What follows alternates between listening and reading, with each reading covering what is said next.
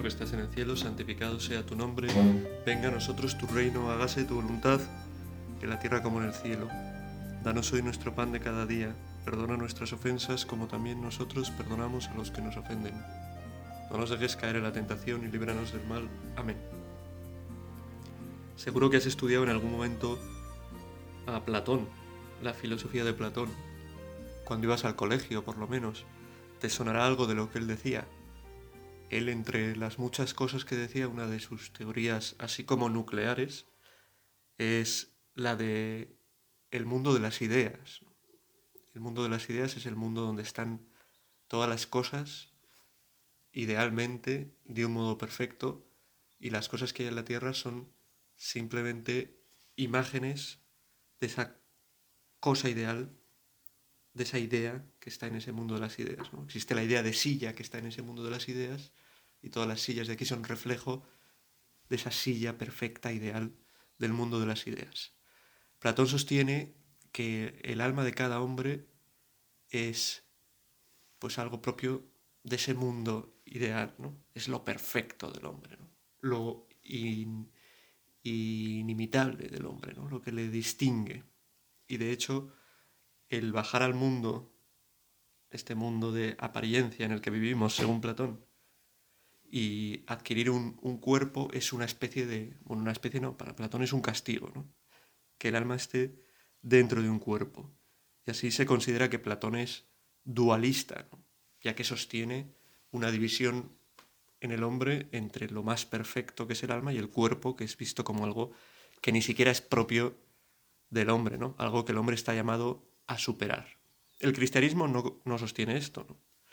Pero sí que da la razón a Platón, o sí que reconoce que Platón tuvo razón al, hablar tan claramente de, la presencia de, del alma en el hombre, ¿no? al considerar que el hombre no es algo simplemente material, sino que es realmente una realidad de tipo espiritual. Y esto es algo muy importante. Y de considerar que estamos hechos de alma, o sea que somos una unidad de un alma y un cuerpo, totalmente, o sea, no se puede hacer división, no, se puede olvidar una cosa ni la otra, pues depende de, que consideremos esto, depende del modo en el que, en el que actuemos. Quería traer esta reflexión sobre lo que decía Platón, lo que dice el cristianismo, para recordarnos algo que es fundamental, que es que no solo somos un cuerpo, y eso es lo que parece que hoy nos intentan decir por todos lados. ¿no? Eres un cuerpo, eres un cuerpo. Cuídate, eh, haz dietas, haz ejercicio, que te vean bien, pon fotos, ¿no? Y además, pues si puedes, retócalas, ¿no? Para que te den likes y digan, joder, qué tío más, o qué tía más, qué cuerpo tan, qué cara, ¿no? Qué, qué belleza, que... No somos solo simplemente eso. Es más, si hablamos de belleza, es mucho mayor la belleza que se puede comprobar en el interior de una persona que exteriormente. Es verdad que exteriormente uno se siente atraído por el físico de, una persona, ¿no? Pero cuando se enamora de verdad uno de, de otra, ¿no? u otra de uno, cuando uno se enamora, realmente tiene que estar detrás el haber profundizado más allá de su físico, ¿no? el conocer, el empezar a conocer su alma, sus virtudes, su inteligencia, su capacidad de, de lo que sea, de sacrificio, de entrega, de hacer el bien. Todo eso son realidades que nos hablan del alma y que es algo súper, súper importante. Pensaba en esto para comenzar a hacer una meditación, una meditación de meditaciones católicas sobre la oración personal. ¿no? Es súper importante. Yo creo que la última vez también hablé de la oración, pero me parece que es súper importante que, que nos lo propongamos, en serio.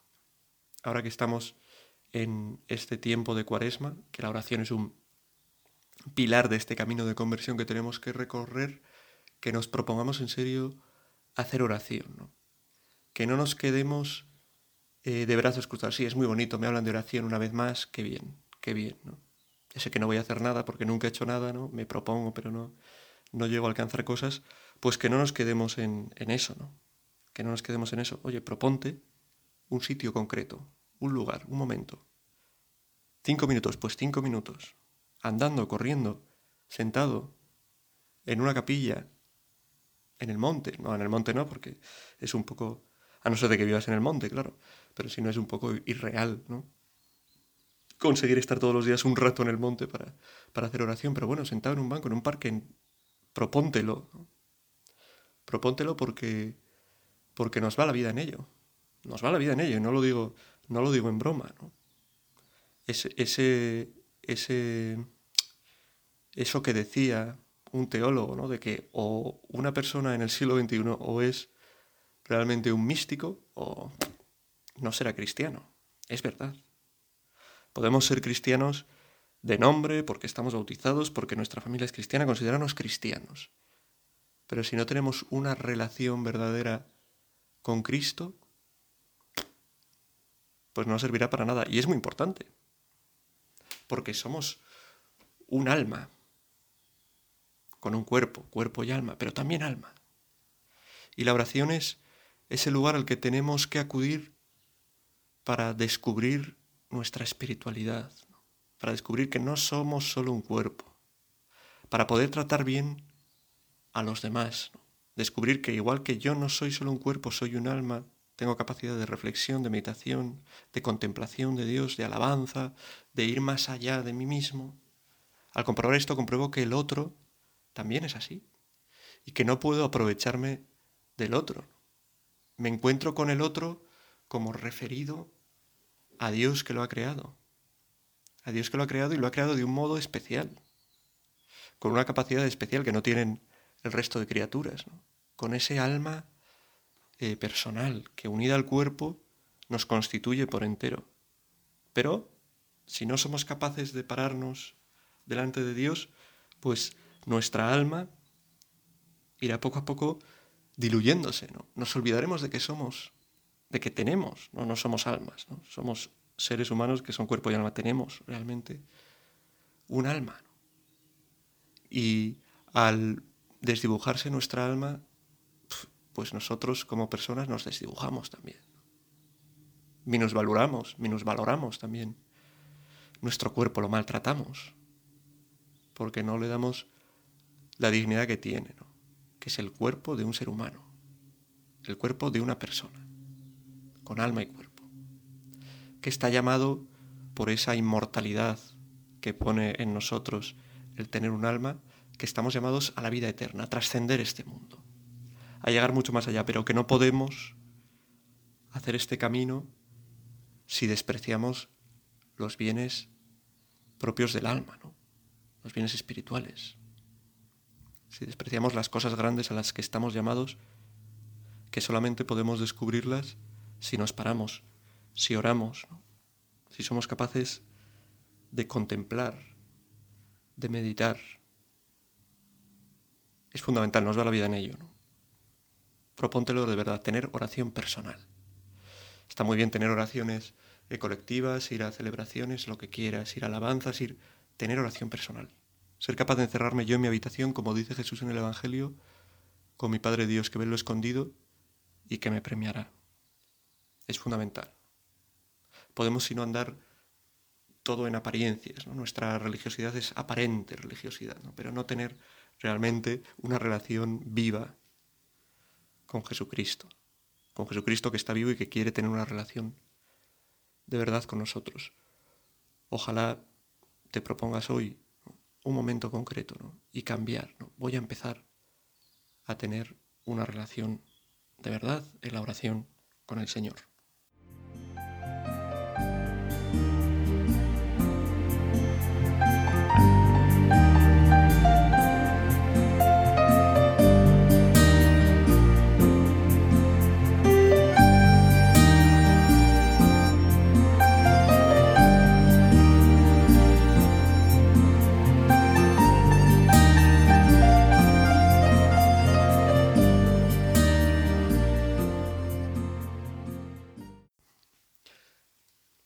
No hace mucho me cambiaron de destino, de parroquia.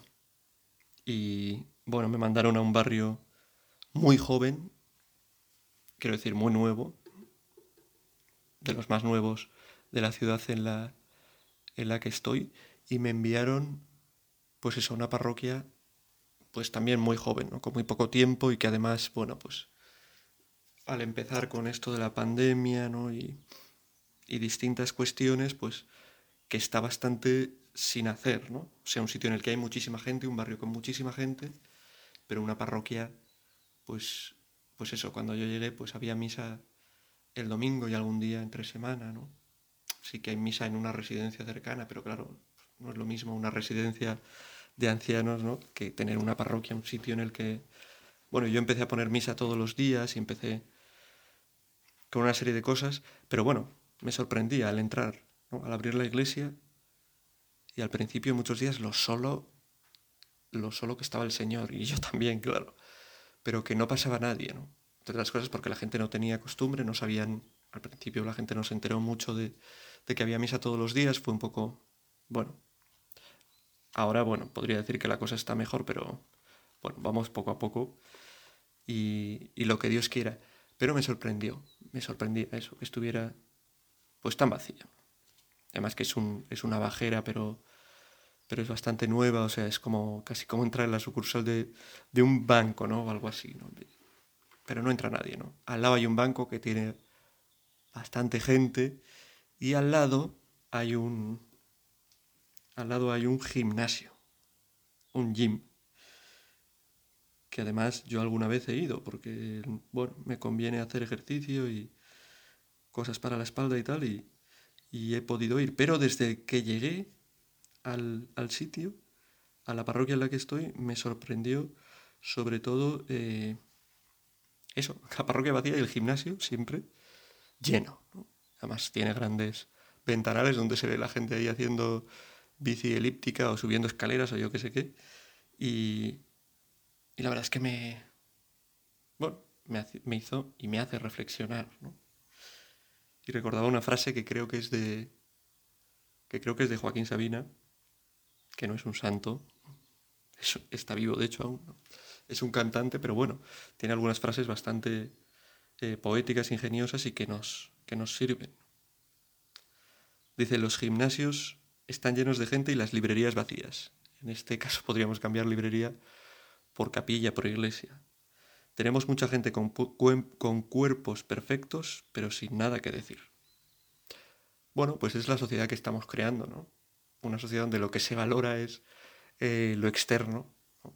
La gente pues hace lo que sea por tener un cuerpo bonito y si no tienes un cuerpo bonito pues incluso te escondes. No sé dónde oía que, que ahora, en, ahora que se empieza un poco a quitar las, las mascarillas y tal, ¿no? Pues había niñas ¿no? y jóvenes, adolescentes, ¿no? De 15, 16, 17, yo qué sé de qué años que les daba cosa quitarse la mascarilla porque están acostumbrados a estar escondidos y pues tienen miedo a ser rechazados por su aspecto, ¿no? Que a lo largo de, de dos años pues ha cambiado, ¿no? Con la pubertad y con lo que, lo que sea, ¿no? Y, en fin, no sé dónde leía esa noticia, pero es así, ¿no? Ahora la gente es válida si tiene un buen cuerpo, un cuerpo bonito. Es más, si eres joven, eres valioso, eres considerado la imagen y el, las palabras que tienen algunos jóvenes que conozco, ¿no? Gente buena, pero cuando hablan de alguien, de alguien mayor, ¿no? Es como si fuera, este ya, ya no está vivo, ¿no? Ya no está viviendo, ya no es importante, ya no tiene nada que decir, ya no tiene nada que aportar. Como si lo importante fuera eh, el, el físico. ¿No? Es más, es que el físico, tu cuerpo, la enfermedad del tiempo, lo que sea, lo va a ir deteriorando y vas a acabar, pues, eh, tu cuerpo va a acabar pudriéndose. Pero tú no te vas a pudrir. Porque hay algo en ti que, que es importante también y que tienes que descubrir y que tienes que cuidar. Porque es lo que vas a mantener constantemente, ¿no? Creemos por nuestra fe que al final de los tiempos resucitaremos gloriosamente y también con un cuerpo glorioso. Pero no va a estar, no, eso, el cuerpo que tenemos ahora, no podemos cuidarlo como si fuera algo eterno, no lo es. Pero nuestra alma sí lo es. Y nuestra alma que es eterna puede ser un alma en la gloria, porque hemos sabido cuidarla, o puede ser un alma en la condenación, en la tristeza. Y eso sí que, eso sí que es duro. Eso sí que es doloroso. El valor de una persona no está en su cuerpo, sino que está más bien en su alma, en lo que es por ser persona. Por eso no se puede minusvalorar tampoco alguien que nace con una enfermedad, con una deformidad, al que le falta algún miembro, que es lo que hace la sociedad hoy en día. Te pueden hacer un, un, un, un examen cuando estás gestando y te pueden decir, oye, tu niño viene, no sé, le faltan dos dedos. Y entonces la madre dice, ah, fuera. ¿No? Pero que lo que estás matando no es un cuerpo, simplemente es una persona, un cuerpo y un alma, una vida de verdad, humana. Es así de triste, pero así de real, ¿no? La valoración excesiva del cuerpo se ve también, por ejemplo, en cuestiones como, o yo he visto, ¿no? En cuestiones como, como la pandemia, ¿no? La pandemia, o sea, la gente que vive con un temor absoluto por su salud, por el gente que lleva a, a descuidar otras cosas que son súper importantes, mucho más importantes, como vivir, como, como la familia, como, como los demás. Y que por proteger su cuerpo, por proteger, pues han llegado pues, a hacer cosas que, que pueden haber hecho daño a otras personas. ¿no? no podemos vivir atemorizados, ni por pandemias, ni por guerras, ni por... Si ya sabemos que no somos eternos aquí en la tierra, que nuestro cuerpo no es eterno. ¿Por qué nos empeñamos en llenarnos de temor cuando vemos que va a llegar o que hay posibilidades de que esto que tenemos, que se mueve, que movemos, que, ah, pues que cuidamos, ¿no? Mucha gente, como digo, ¿no? Mucha gente lo cuida de verdad, va al gimnasio, se pasan horas, ¿no? Tú vas a las 6 de la mañana a una biblioteca y no habrá nadie, ¿no? Vas a las 6 de la mañana a una iglesia, es que ni el cura, ¿no? Vas a las 6 de la mañana a un gimnasio y ya empieza a llegar la gente. ¿Por qué? Bueno, hay que ver lo que hay detrás. Insisto en que no estoy condenando nada. De hecho, he dicho que yo alguna vez, alguna vez voy, porque también me conviene hacer ejercicio y porque ahora pues no tengo muchas más alternativas. ¿no? Pero convertir en eso, no sé, en, en algo, en lo que marca tu día, ¿no? Y que no sea cuidar tu alma, que no sea tener un gym para el alma como es la oración. Gimnasio para el alma, ejercitar el alma. Voy a recordar ahora en la última parte unas palabras que dice Jesús que, que me parece que son muy importantes y que tenemos que reflexionar para no agarrarnos a las cosas que se pasan y se acaban, como nuestro cuerpo, y descubrir que somos mucho más y que eso más que somos tenemos que cuidarlo, porque ahí nos estamos jugando de verdad la vida eterna, la felicidad, nuestro bien. Nuestro cuerpo sabemos lo que va a pasar con él. Nuestra alma lo sabemos también. Nos lo dice Jesús. Tu alma, tú, puedes condenarte si rechazas a Dios, si te apartas de Él, si no haces caso, si no entrenas, si no...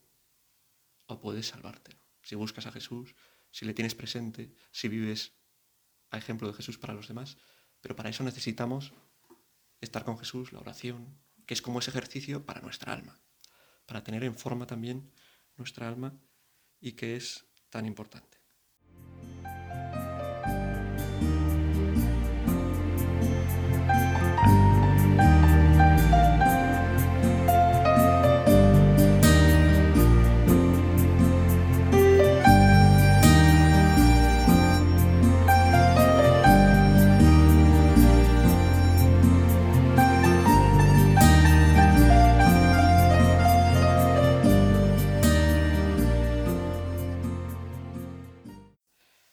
Y este es el pasaje del Evangelio de, Mateo que os decía.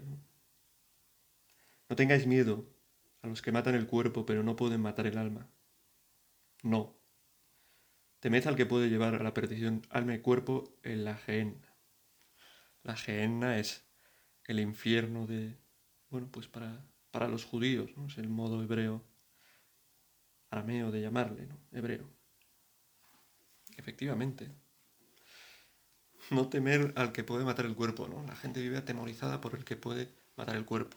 Yo el primero, ¿eh? no, estoy diciendo no estoy diciendo que no tenga ningún miedo a la muerte ni, ni mucho menos, es normal. Pero no puede llevar eso a atenazarnos de tal modo que nos olvidemos de que la muerte para nosotros no es nunca el final. No es el final, es un paso. Y tenemos que ser súper conscientes de ello, ¿no? Y lo importante que es que cuidemos nuestra alma. ¿Y cómo necesitamos para cuidar nuestra alma? La oración. Y he puesto desde el comienzo el ejemplo pues de cómo la gente se da cuenta de que tiene que cuidar su cuerpo y es algo muy de nuestro tiempo.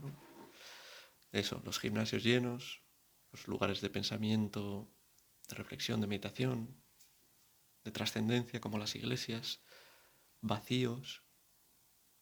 Y nos tiene que hacer eso pensar. No estaremos priorizando lo que no es prioritario. Cor sana y anima sana, ¿no? Anima sana in cor sano, no sé cómo es el esto en latino. Las dos cosas son importantes, ¿no? verdad, también para tener un alma sana hay que procurar tener un cuerpo sano, ¿no? Y no dedicarnos a maltratar a nuestro cuerpo, Que lo maltratamos también con, bueno, con el alcohol, con el tabaco, con el... cosas que hacen daño de verdad. De hecho, se vive, se puede vivir, ¿no? Una, una situación en la que la gente se iba mucho a los, a los esto, a los gimnasios o lo que sea, y luego se va a emborracharse, ¿no? Como si fuera algo compatible con la salud del cuerpo, ¿no? Hacer una cosa y no la otra. Y no cuidar la otra. No estoy, como digo, no estoy aquí condenando nada, ¿no? El alcohol es maravilloso en su justa medida. los gimnasios, el ejercicio es genial en, su justa medida, sin ningún problema, vamos. Sino que estoy invitando a profundizar e ir más allá. A darnos cuenta de que no somos solo un cuerpo, ¿no? de que no hay que tener miedo, como dice Jesús, al que puede matar el cuerpo. Hablaba antes de la pandemia, de guerras, de... La gente vive, estamos en una época de situaciones complejas y la gente vive, algunos, pues encerradas, atemorizadas, en... Oye, no estarás olvidando lo importante, ¿no? No estarás, por ejemplo, dejando de cuidar a tu familia o de estar atento a las necesidades del otro por vivir totalmente atemorizada por lo que pueda pasarte porque hay una guerra al lado, porque hay un virus que puede hacer daño, porque te conviene, nos conviene a todos el fortalecer nuestra alma. Y se fortalece lo mejor de todo poniéndose como, al, como un cuerpo que se pone al sol, poniéndonos nosotros al sol que más calienta, que es delante de Cristo. Hablando con Él, presentándole nuestra vida, nuestras dificultades, lo que necesitamos, haciendo oración. Haciendo oración, qué importante es. Que seamos hombres de oración porque si no, no seremos realmente cristianos.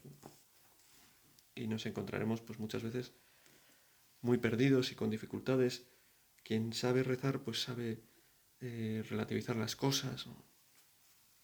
Pueden pasar muchísimas cosas en su, día, pero si estamos centrados en Cristo, si en Cristo está nuestra esperanza, si en Cristo está nuestra alegría, pues podrán venir carros y carretas, ¿no? Pero, y pasarnos miles de cosas, pero todo será relativo, ¿no? porque tendremos la paz que da el descansar en Cristo.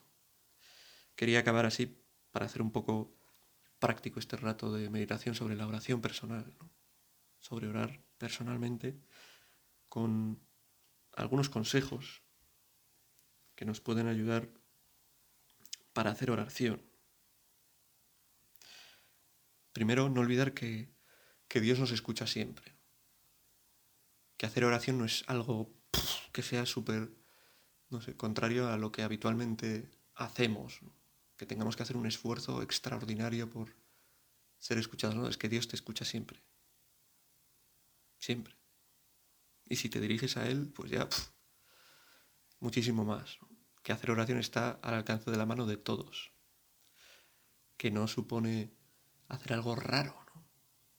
raro que va en contra de contra natura, no, que Dios te escucha siempre, que tú en el fondo de tu alma tienes ese deseo de dirigirte a Dios. Y muchas veces de una forma natural te diriges a Él aunque no te des cuenta. Por eso gente que ni siquiera, o que va de atea, o que no cree, o que en momentos de dificultad alza su voz a Dios. Porque nos escucha siempre. Porque Dios está ahí lejos, ¿no? Un modo espiritual es alguien trascendente que nos supera, pero a la vez está dentro de nosotros, que nos ha creado a su imagen y para que nos relacionemos con Él. Después no olvidar al hacer oración la misericordia de Dios. Porque puede ser un impedimento para nosotros para hacer oración pensar, no, es que yo soy súper pecador. Yo estoy súper alejado de Dios. ¿Cómo voy a hacer oración? Yo sí, un rato antes estaba haciendo no sé qué.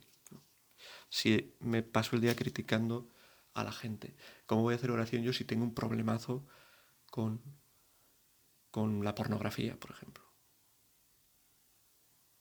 Con lo que veo, con lo que pienso, con lo que digo. ¿Cómo voy a hacer oración si vivo fatal mi, mi relación con mis amigos? no soy generoso, no comparto, me aprovecho de ellos. Bueno, la misericordia de Dios es mucho más grande que tus pecados.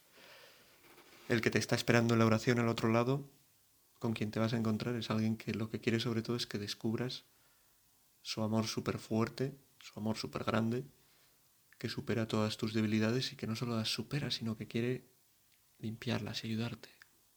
Prueba a hacer oración, igual eso te ayuda con las dificultades que tienes.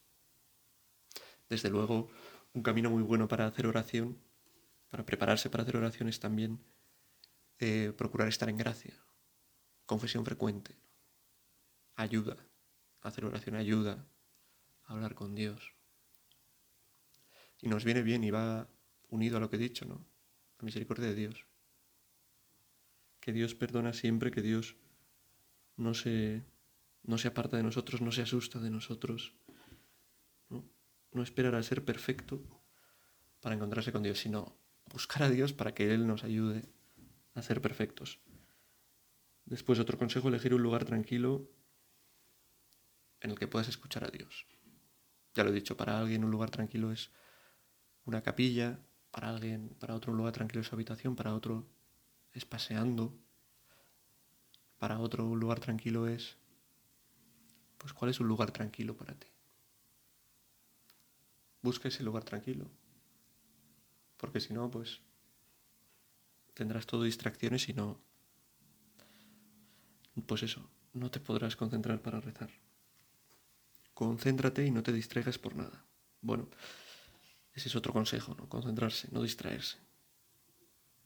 Si eres incapaz de no distraerte un minuto, pues bueno, proponte dos para empezar. No vayas aquí a intentar hacer grandes cosas si no haces primero pequeñitas. Pero inténtalo. Voy a estar tres minutos, cinco minutos, diez minutos, veinte minutos, media hora,